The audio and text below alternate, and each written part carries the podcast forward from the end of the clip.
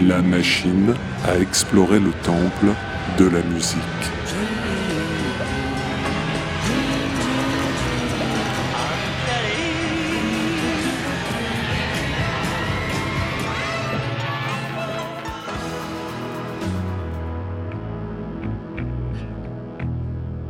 Les titres phares des artistes méconnus, les titres méconnus des artistes phares. Mais pourquoi cette musique sacrée? Ne me dites pas que ma machine s'est mise en mode rock chrétien. Je ne suis pas allé à la messe depuis France-Allemagne 82 et je blasphème tous les dimanches. Athées, agnostiques et autres mécréants, vous pouvez rester. On va parler d'une église dans laquelle vous êtes tous les bienvenus.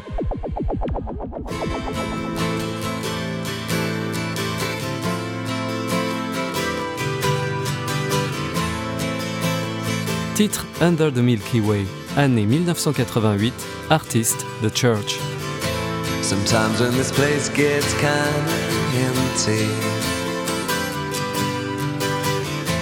sound of their breath fades with the lights.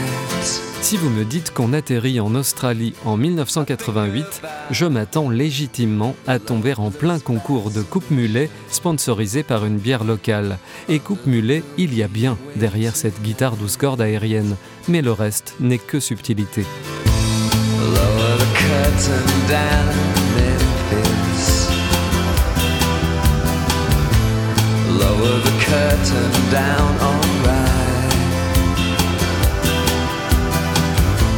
I got no time for private consultation under the Milky Way tonight. Il existe quelques chansons magiques à propos desquelles tout fonctionne dès la première écoute, comme si cette structure harmonique avait toujours existé et qu'il fallait simplement qu'un artiste s'en empare. C'est un peu l'effet que me fait cette chanson de The Church. Touche divine? Pourquoi pas? Sa composition relève presque de l'accident.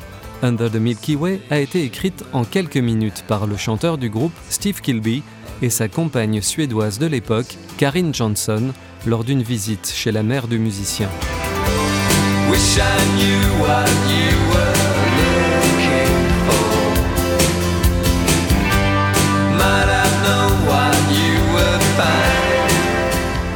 Under the Milky Way est une étoile filante dans la carrière de ce groupe australien, plutôt habitué aux éclipses dans l'ombre des artistes phares du continent, In Excess ou Midnight Oil.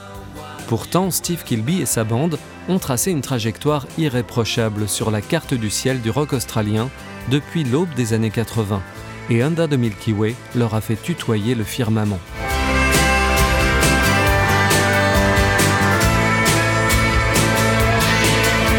Quand sort cette chanson en 1988, c'est la voie royale plutôt que la voie lactée qu'emprunte le groupe The Church.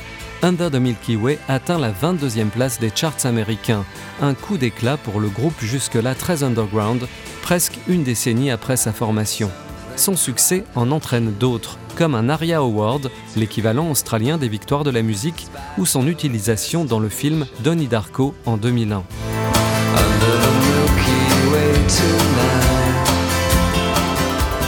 Cette offrande a tout du cadeau empoisonné, car le leader de The Church estime que ce succès occulte le reste de la discographie du groupe, un rock introspectif, presque ésotérique par moments.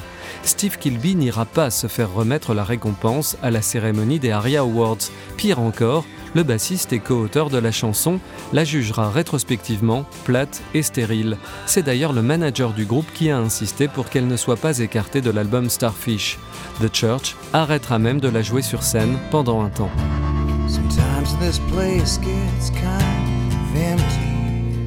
Et puis vint le moment de la réconciliation. Il faut dire que cette chanson a touché un grand nombre de personnes. Beaucoup d'artistes l'ont reprise, à l'instar de The Killers, de Grantley Phillips, ex-chanteur de Grantley Buffalo, Under the Milky Way tonight. ou de l'artiste australienne Sia, entendue notamment avec Massive Attack.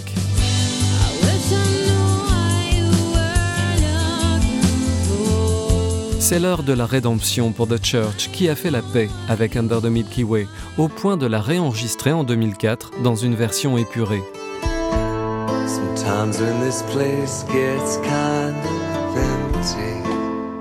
Aujourd'hui, Steve Kilby n'en dit plus autant de mal et la voit même devenir un futur hymne australien. La messe est dite. À bientôt pour de nouvelles explorations. under the Milky Way.